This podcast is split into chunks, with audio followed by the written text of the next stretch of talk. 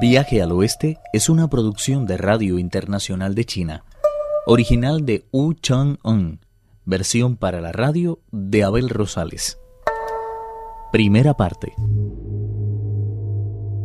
El gran inmortal estaba charlando amigablemente con los tres ancianos inmortales cuando, al levantar la vista, vio descender de las nubes al gran sabio Sun Wukong, que dijo muy excitado: La polisaba se acerca. Salga inmediatamente a darle la bienvenida.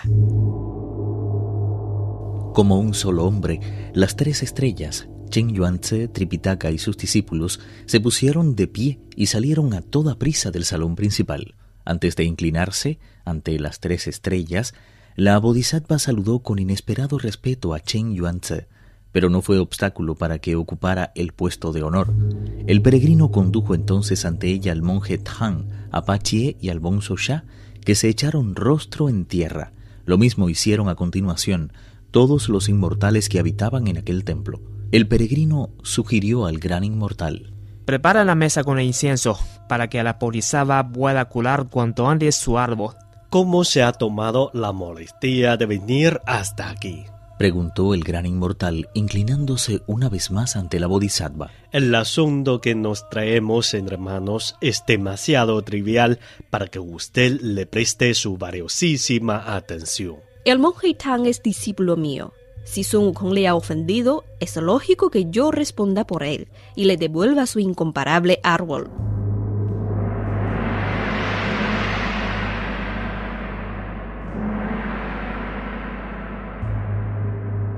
Sin más dilación, el gran inmortal ordenó que prepararan el incienso y barrieran la parte posterior del huerto. La bodhisattva abría la marcha, seguida de los tres ancianos, Tripitaka, sus discípulos, y todos los inmortales que habitaban en aquel templo.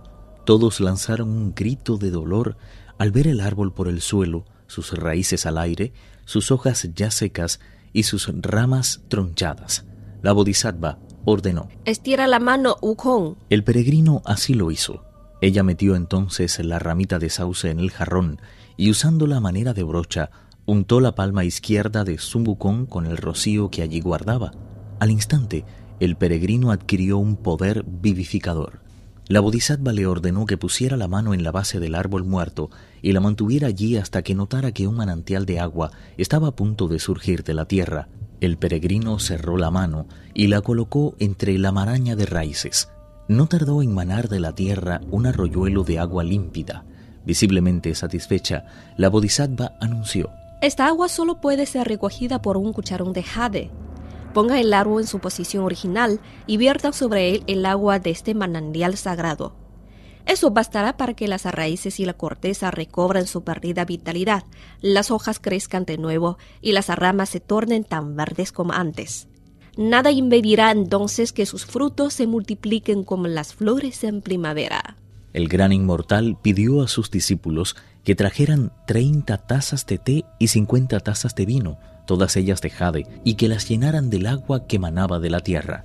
Sin pérdida de tiempo, el peregrino, Pachie y el bonzo Shah colocaron el árbol en su posición original y taparon sus raíces con la arena que había alrededor. Ellos mismos se encargaron de ir entregando una a una las copas a la bodhisattva, la cual, valiéndose de su ramita de sauce, fue vertiendo su contenido sobre el árbol seco mientras recitaba un conjuro. No pasó mucho tiempo antes de que el verdor volviera a enseñorearse de todas las hojas y ramas del árbol. En las más altas podía apreciarse con toda claridad la delicadeza de veintitrés frutos de ginseng.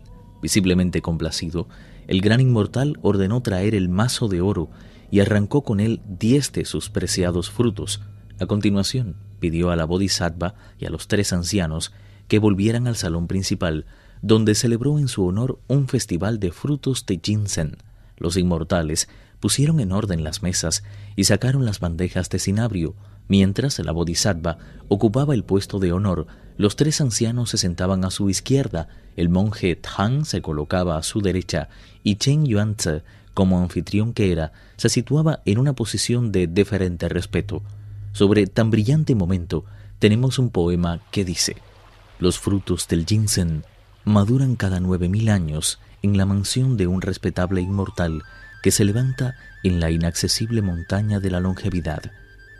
qué pena sintieron todos sus moradores cuando sus raíces quedaron al descubierto y sus hojas y ramas se secaron sin remedio. Afortunadamente fueron regadas por el dulce rocío de la diosa y los frutos sagrados volvieron a mostrar su pujante lozanía.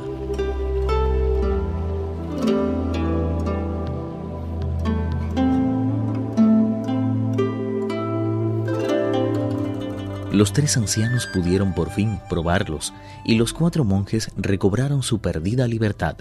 Todos saborearon los frutos del ginseng y así se convirtieron en inmortales que no envejecen jamás. La bodhisattva y los tres ancianos comieron uno.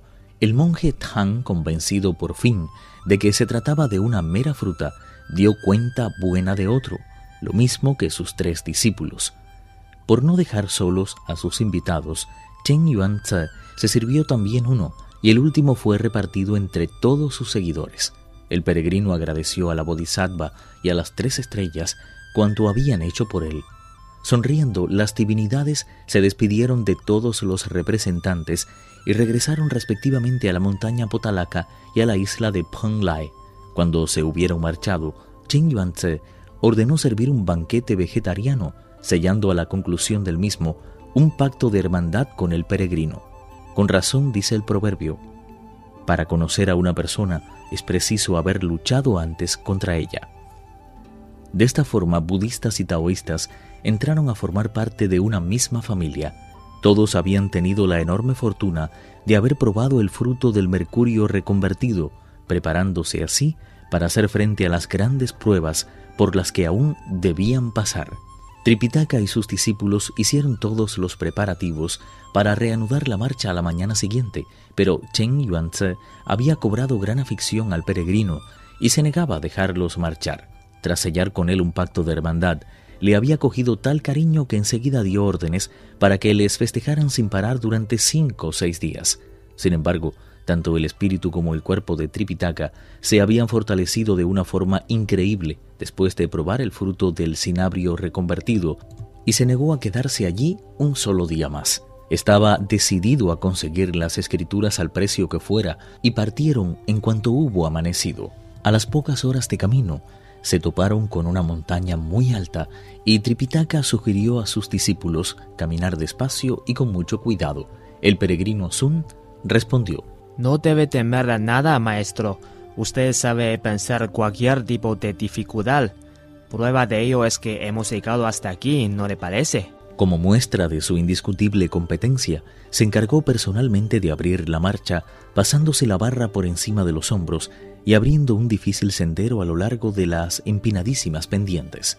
Los picos y desfiladeros se sucedían sin cesar uno tras otro, se presentía la presencia de impracticables torrentes en el seno de profundísimas cimas por las que se desplazaban agazapadas manadas enteras de tigres y lobos. A lo lejos se veían grandes rebaños de ciervo y gamos.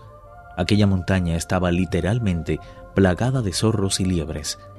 Pero no todos los animales que la poblaban eran tan benignos, porque entre sus frondas se escondía la enorme pitón de más de mil pies de largo y la terrible serpiente que alcanzaba los diez mil pies de longitud. Ante los viajeros se levantaban miles de cumbres cubiertas de nieve que brillaban como si fueran de plata bajo la tenue caricia de los rayos del sol. En sus desfiladeros y gargantas se escondía el soplo divino del que todo había surgido. Viaje al oeste, uno de los cuatro grandes clásicos de la literatura china. Versión para la radio, Abel Rosales.